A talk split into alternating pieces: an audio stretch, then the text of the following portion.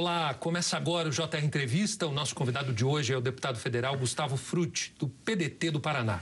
O deputado é vice-líder da minoria na Câmara. Ele também é integrante da Comissão de Constituição e Justiça e da Comissão de Ciência e Tecnologia.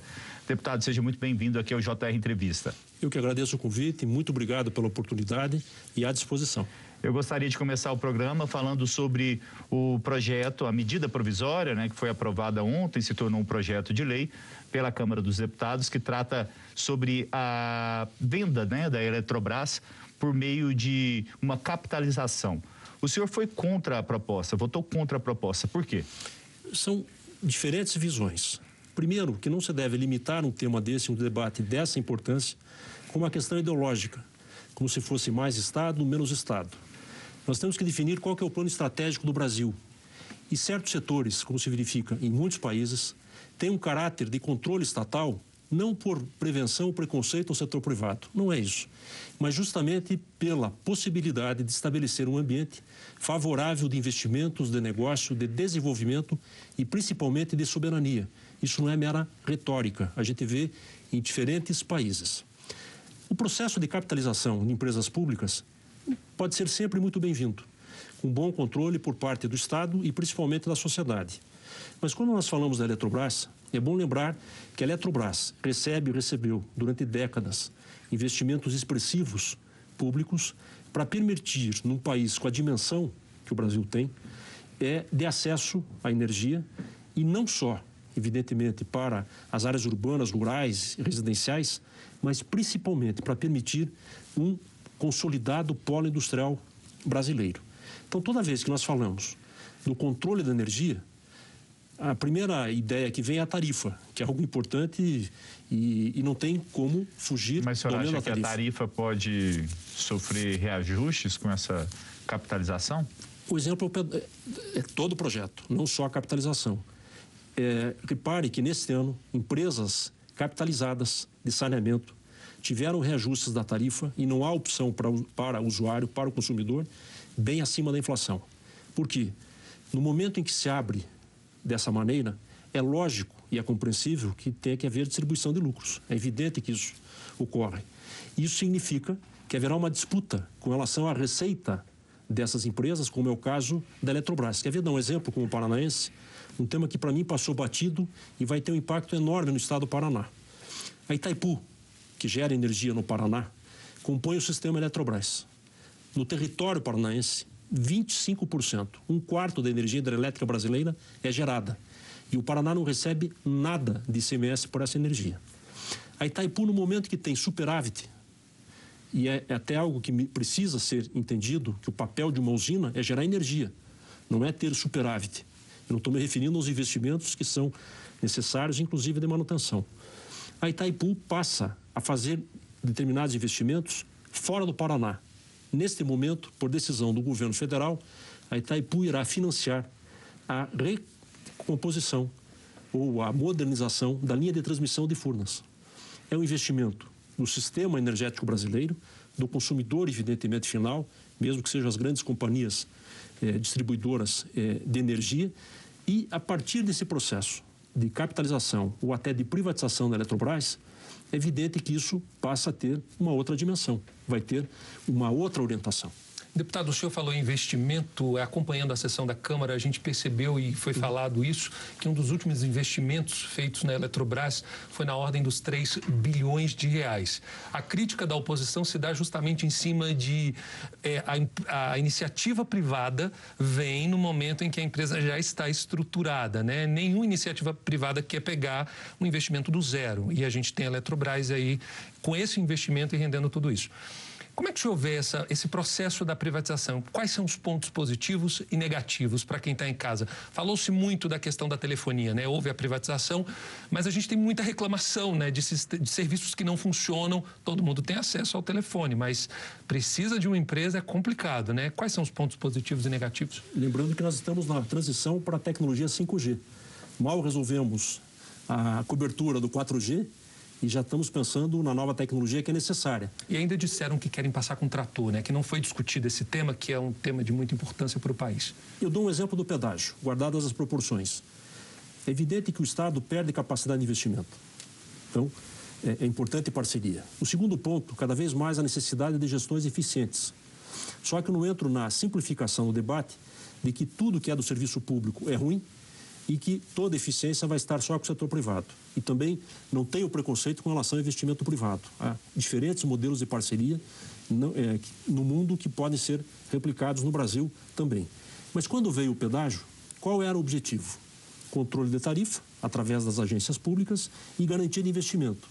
Em regra geral, não é isso que se vê nesses quase 20 anos, 30 anos de pedágio nas grandes rodovias brasileiras. Tanto que o novo modelo agora está em discussão e o primeiro edital já foi é, lançado.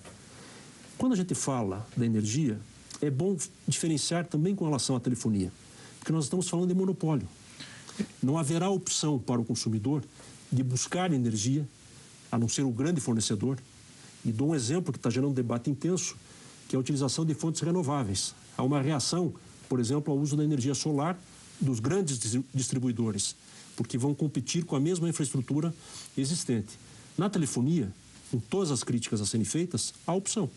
O usuário pode escolher a, a opção. Agora, no caso da energia, água e saneamento, não tem opção. É uma empresa. E é imaginar demais que o setor privado vai conseguir montar uma estrutura paralela ao sistema público estatal existente hoje. Então, no caso da Eletrobras, não tem opção. E é uma coisa que chega a ser esquizofrênica, porque setores do governo que criticam o modelo estatal, que defendem a privatização pura e simplesmente, também garantem que será criada uma nova empresa justamente para controlar Itaipu Eletronuclear. Ou seja, haverá um choque, as agências dificilmente vão conseguir compor eh, este conflito, mas mostra que há uma falta de clareza com relação ao objetivo. No fundo, no fundo, é ter uma receita de curto prazo, se for oneroso, ou garantir a capitalização. Só que nós estamos no final de período de governo, e aqui, é, por favor, eu sei que não é um foco é, da, da, nossa avaliação, mas é muito pouco provável que em um ano você tenha recurso suficiente neste montante imaginado para grandes investimentos no Brasil. Então nós estamos tomando uma decisão que vai ter efeito nas próximas décadas. É, a gente vai ter que esperar para saber qual vai ser o resultado mas não há dúvidas de que na área da telefonia a, a privatização do setor foi bem sucedida, né? Sempre lembrando, não é monopólio.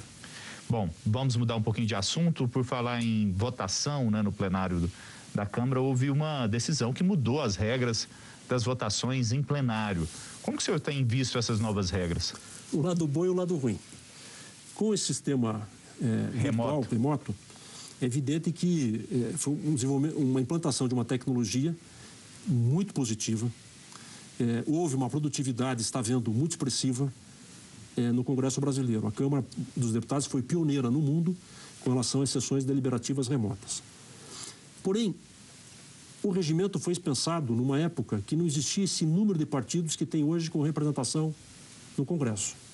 Então sempre vai se ter uma crítica. Ah, tem que reduzir. Exemplo, cláusula de barreira. Outros vão dizer, não, reduzir é, é censurar a pluralidade na representação social e na representação política é, eleitoral. Só que isto tem impacto na governabilidade. Então, eu estou dando um exemplo para mostrar a necessidade de se melhorar os mecanismos é, internos de funcionamento das duas casas para que haja governabilidade e principalmente previsibilidade na forma de encaminhamento, independente das votações de mérito. Só que, por outro lado, o tempo mostrou, seja neste governo, hoje, do presidente Bolsonaro, ou no governo da presidente Dilma ou Lula, que o regimento é um fator legítimo e um instrumento da oposição e principalmente de minorias. Por que isso? Porque na hora que se estabelece uma pressão para evitar a votação de determinada matéria, isto leva necessariamente a uma negociação. Não significa que haverá uma alteração do projeto, mas muitas vezes nesse debate, que é concentrado no plenário, por mais que tenha ocorrido em algumas comissões, ele permite que haja mudanças, que haja melhora e que haja possibilidade é, de uma outra visão com relação a determinados temas. Diminui, então, a possibilidade de conversas, de acordo, na, na sua visão? Vai depender muito da, da disposição de quem lidera a maioria. Mas, assim, neste momento, é um tiro num instrumento da oposição, sem dúvida. Perfeito. E você pode assistir ao JR Entrevista na Record News, às 10h40 da noite, também no Portal R7, ainda no Play Plus, no Jornal da Record, no JR 24 horas, à meia-noite e meia e em todas as nossas redes sociais. Deputados, vamos falar agora de um tema, né? As reformas estruturantes do Estado. Vamos falar especificamente, o senhor faz parte da Comissão de Constituição e Justiça, foi apresentado um parecer prévio. E todo mundo que a gente entrevista aqui, nós perguntamos, né? Uma face de duas moedas. O principal ponto discutido na reforma administrativa é justamente a retirada da estabilidade dos servidores públicos, aqueles que ingressarem no concurso a partir da aprovação de tal reforma. É, há quem diga que mostre aí, a estabilidade mostra um Estado devagar, servidores lentos, se escoram na estabilidade. Há quem diga que não. Tirando a estabilidade, nós vamos ter arbitrariedade em decisões. Como é que o senhor está vendo aí esse texto da reforma lá na CCJ? Nos últimos 30 anos, aumentou muito a prestação de serviço público, principalmente nas cidades. Hoje, quase 50% da estrutura das cidades brasileiras são dedicadas à saúde e à educação. A estabilidade veio para evitar justamente que no jogo político local, onde há uma disputa muito acirrada, o mandatário eleito mude toda a estrutura. É claro que a gente falava em prefeituras com estruturas menores. Hoje é muito pouco provável imaginar que alguém vai entrar e vá substituir todos. Mas por que isso? No mundo, o serviço público, cada vez mais, para ser qualificado, exige capacitação continuada, exige carreiras e exige, principalmente, a previsibilidade de que aquele profissional não será punido por opção política, partidária, eleitoral ou de outra natureza, como, por exemplo, religiosa.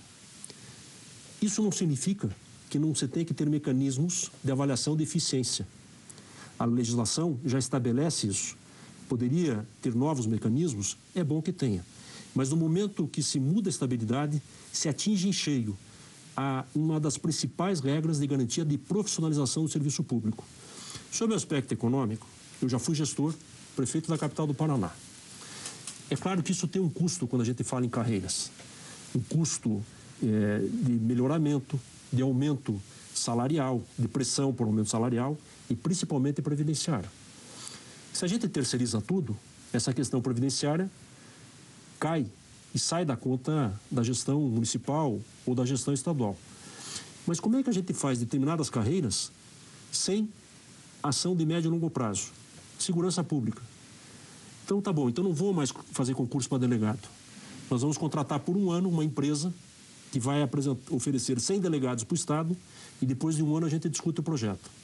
Então tá bom, a prefeitura não vai mais contratar professor para educação fundamental.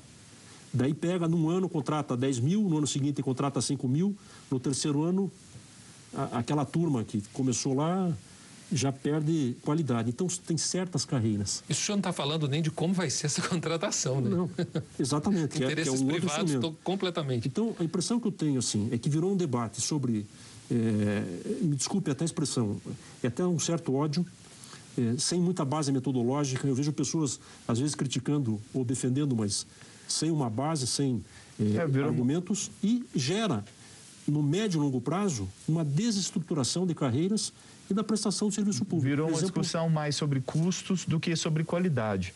É, quando o senhor foi prefeito de Curitiba, quantos por cento da arrecadação era para pagar a folha de pagamento? Eu já assumi com quase 46, 48%. Muito abaixo da média do país, né? Chega a 90, quase 98%. Tem lugares que, que praticamente a, a, a renda toda, do, a arrecadação toda é para pagar o funcionalismo. Mas por quê? eu, eu reitero, com a Constituição de 88, os municípios assumiram muita responsabilidade só no Brasil. E tem estados também enforcados. Não, agora né? tem muitos cargos também, são cargos comissionados, são cabides de emprego. Então, né? vale lembrar, vale mas lembrar isso, isso. É condenável quando é mal usado. Mas, regra geral, quando representa 1, 2% da folha, repare que não é o ponto é, principal. Às vezes ele tem um aspecto simbólico importante. Mas, assim, Curitiba é uma das poucas cidades brasileiras, talvez entre as 100 cidades brasileiras, que dispõe de uma receita própria para pagar a folha. A grande maioria dos municípios brasileiros depende do repasse. Isso não significa que ao longo desses períodos haja casos de má gestão. Agora, é, voltando também nesse assunto, é interessante, né? É, essa, esse debate da reforma administrativa ele tem que ser muito bem discutido, porque quando você fala 98% é para pagar a folha, você não imagina que um magistrado, por exemplo, tem auxílio por produtividade, mas espera aí, ele fez um concurso para dar sentença e ele é beneficiado e bem remunerado por dar sentença. Enfim, o senhor tem um projeto também que barra né, a possibilidade de o governo pagar salários acima do teto para aposentados com cargos em comissão. Lembrando que atualmente o teto está em 39 mil reais. É, deputado, faz sentido no momento em que o governo tenta aprovar essa reforma administrativa? Não. Chega a ser esquizofrênico. Tem um discurso e outra prática. Faça o que eu digo, não faça o que eu faço. Ganhar R$ 39.200 na vida pública é um excelente salário, mesmo no momento que não haja crise e o maior índice de desemprego que nós estamos vivendo. Quem quer ser rico, milionário, não vai ser na vida pública. O que a gestão pública tem que garantir é uma carreira decente com salários decentes. E no momento que o governo manda uma reforma com essa ideia de que só há desvio no serviço público, assina uma portaria permitindo que servidores nomeados no governo federal possam receber acima isso, do teto isso é importante explicar. Tem uma normativa do Ministério da Economia que libera os militares né, da ativa a receberem tanto o salário militar da ativa como o salário da função comissionada que está atuando no momento. Então, o, o projeto do senhor é um foi, foi, bem recente, né? Bem é, recente. É semana. É para é, é, suspender essa portaria e eu fiz um pedido de informação paralelo ao projeto para saber quantos servidores é, são beneficiados, sejam eles civis ou militares, para não ficar concentrado só em alguns exemplos que foram citados, que são relevantes, como é o caso do secretário de governo e, da, e, é, e chefe da Casa Civil. O vice-presidente também com salário de mais de 60 mil nessa situação. Bora. Deputado, vamos falar também da reforma tributária, né? Como é que o senhor está vendo aí? Parece que chegou a ser apresentado, mas a comissão é, foi desfeita. Tem um relatório que está pronto, inclusive o presidente da casa, o deputado Arthur Lira, ele suspendeu essa comissão e houve aí um interesse político, na verdade, em cima de tudo isso. Como é que o senhor está vendo o andar da carruagem da reforma tributária? É o grande tema, é o, é o tema estruturante do Brasil. Todos defendem, mas o problema está no detalhe. O como mudar sem reação. Nesse caso, nós temos a seguinte situação: os três entes federativos e a sociedade de um lado e a sociedade de outro lado. E ninguém quer abrir mão da receita, principalmente num cenário é, de crise e de impacto na arrecadação. O que pode avançar, e já seria um passo importante, é estabelecer um prazo curto e unificar determinados tributos, em especial na área de serviços. O governo federal defende que se comece só com os tributos federais, portanto, seria mais fácil para a máquina é, federal da Receita controlar mas a ideia é fazer algo mais audacioso. É envolver os estados e municípios. Que não querem, né, deputado? Não querem porque eles vão deixar de ter o próprio imposto, de fazer a arrecadação, de receber o dinheiro diretamente no caixa dos estados e municípios. Não, e, e outra, é tão confuso essa situação, porque esses dias o Supremo julgou o próprio governo federal fazendo uma bitributação em cima de PIS, COFINS, tacando ICMS em cima disso que já não poderia fazer. Pois é. Então.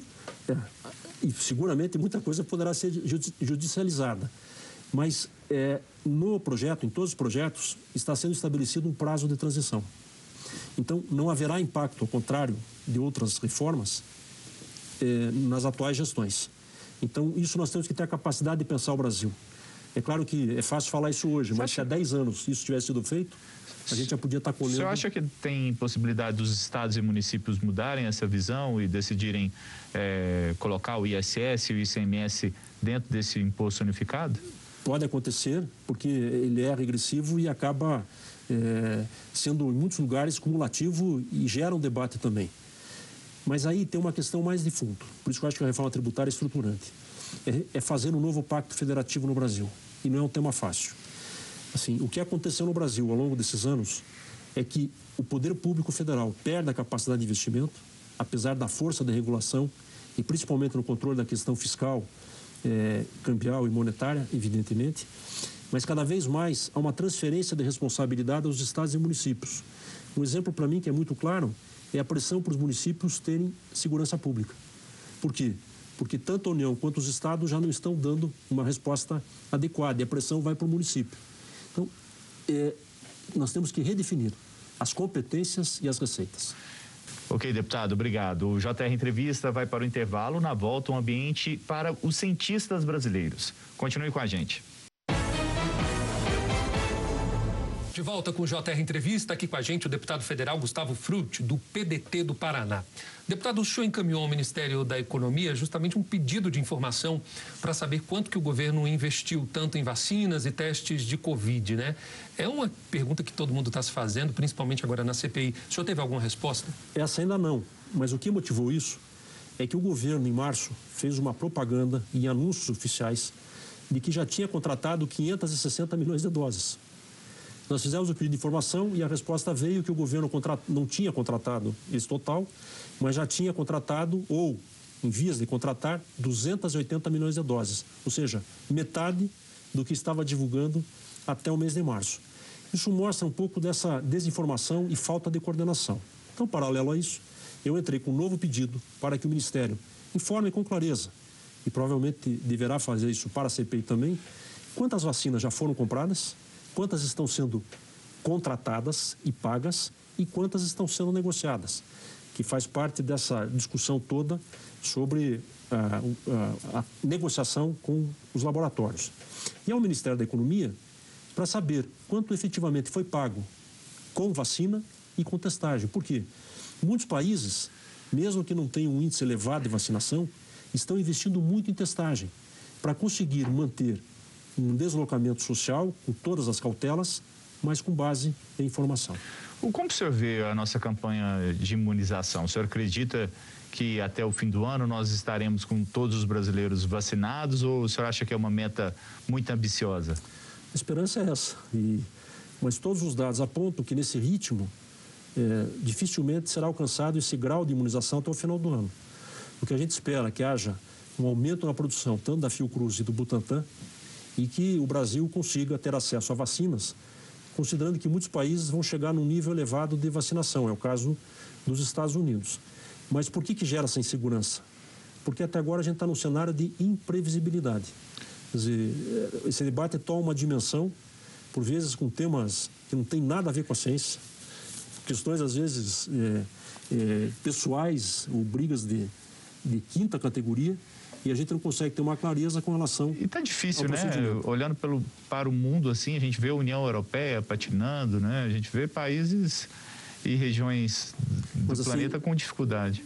Mas eu acho que a CPI, independente dela, o Brasil atrasou.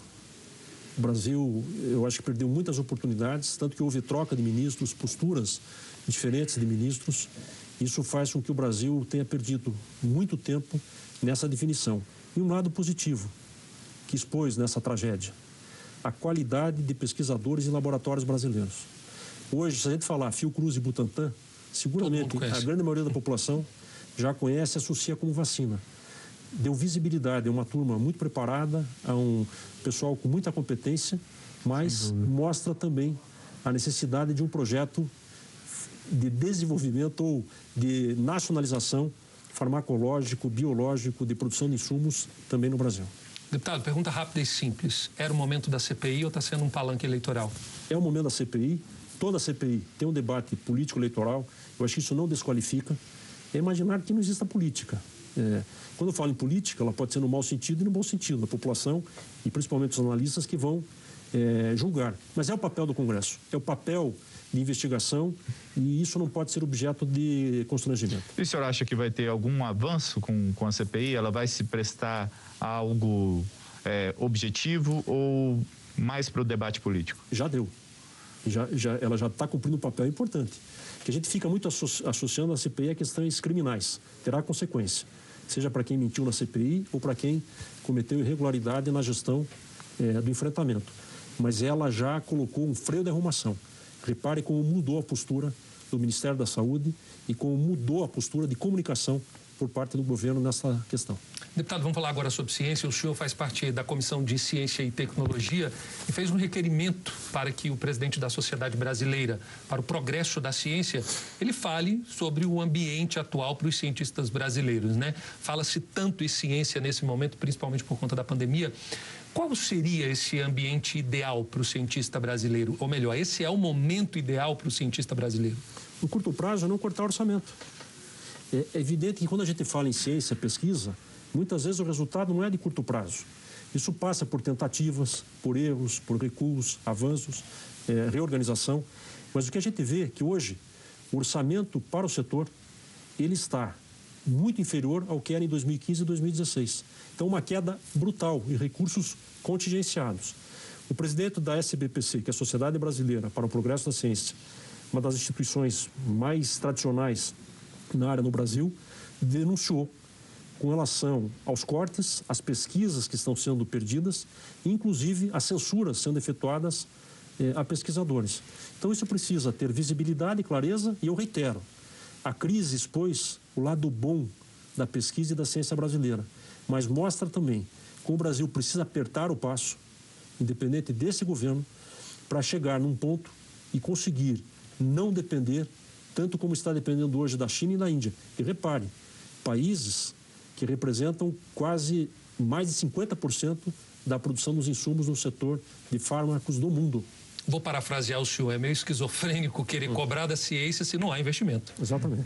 E a gente vai para um rápido intervalo. No próximo bloco, vamos falar sobre as eleições do ano que vem. Até já. Estamos de volta com JR Entrevista, hoje com o deputado federal Gustavo Fruit, do PDT do Paraná. Bom, a gente está aí há pouco mais de um ano das eleições presidenciais. O atual presidente Jair Bolsonaro e o ex-presidente Lula provavelmente estão nessa polarização, mas temos nas últimas eleições uma, uma, um candidato do PDT, que é o Ciro Gomes. O senhor acha que o Ciro Gomes vai chegar com força para quebrar essa polarização entre Bolsonaro e Lula ou não? Sim, está trabalhando para isso. É bom lembrar que nesse período da eleição passada, os analistas, ou a grande maioria, nem considerava a possibilidade do presidente Bolsonaro ir para o segundo turno. Então, assim, um ano antes da eleição, é exigir demais do eleitor, por mais satisfeito ou insatisfeito, mais crítico que esteja de governo, que vá definir o seu voto. É um processo. E não há que se desprezar toda a história que aconteceu, sem entrar no mérito aqui também, com relação ao julgamento do presidente Lula, que colocou ele novamente na vitrine e recompôs um eleitorado que era de que forma o Ciro Gomes vai conseguir sair daquela faixa de 10%? Ele tem que disputar um eleitor, não só um eleitor que vai para o presidente Lula, mas tem que disputar esse eleitor também, que hoje, ou na eleição passada, foi favorável ao presidente Bolsonaro. Por isso, esse movimento agora, com relação, primeiro, ter um projeto para o Brasil. E aqui eu falo, tento abstrair da minha ligação partidária, mas ele está debatendo já temas é, muito claras com relação ao projeto de país. Só ele está fazendo isso. Segundo ponto, está conversando com dirigentes partidários de outras forças, de outras correntes, principalmente de centro. E terceiro, abriu, eleição municipal mostrou isso, a capacidade de construção de alianças com diferentes forças também. Então, o objetivo agora é não só conversar com este eleitor que será disputado, e nós estamos vendo que está acirrado já, é, com o presidente Lula, mas conquistar, principalmente setores da sociedade que se desencantaram com o governo. Deputado, o senhor trabalha na comissão que acompanha né, a implantação da tecnologia 5G no país. Né? Como é que andam as tratativas, a implantação desse sistema eh, no Brasil? Já está em fase final da consulta, a expectativa é que até julho seja lançado eh, o edital. Há uma subcomissão que foi criada na nossa comissão para esse acompanhamento e provavelmente aquelas questões que foram objeto de questionamentos, às vezes até conspiratórios, com relação a algumas empresas que detêm a tecnologia do 5G, e são poucas no mundo, é, não terão obstáculos para participar. E, e esse é um tema efetivamente de grande impacto. Terá um impacto imenso na área de comunicação, mas terá um impacto brutal em diferentes aplicações para a sociedade brasileira. Então, é um tema que precisa ser acompanhado. o edital ele vai dar início a um processo de repercussão de médio e longo prazo muito intenso no país. Perfeito. Vem a internet das coisas, né? Como todo mundo está falando. Deputado, eu quero agradecer a presença do senhor aqui no JR Entrevista. Obrigado pelos esclarecimentos. E o JR Entrevista fica por aqui. Lembrando que você pode assistir ao programa na Record News às 10h40 da noite, no Portal R7, ainda no Play Plus, no Jornal da Record e também no JR 24 horas à meia-noite e meia e em todas as nossas redes sociais. Deputado Gustavo Fruit, mais uma vez, muito obrigado pela sua presença aqui no JR Entrevista. O programa fica por aqui. Obrigado pela sua companhia e até a próxima.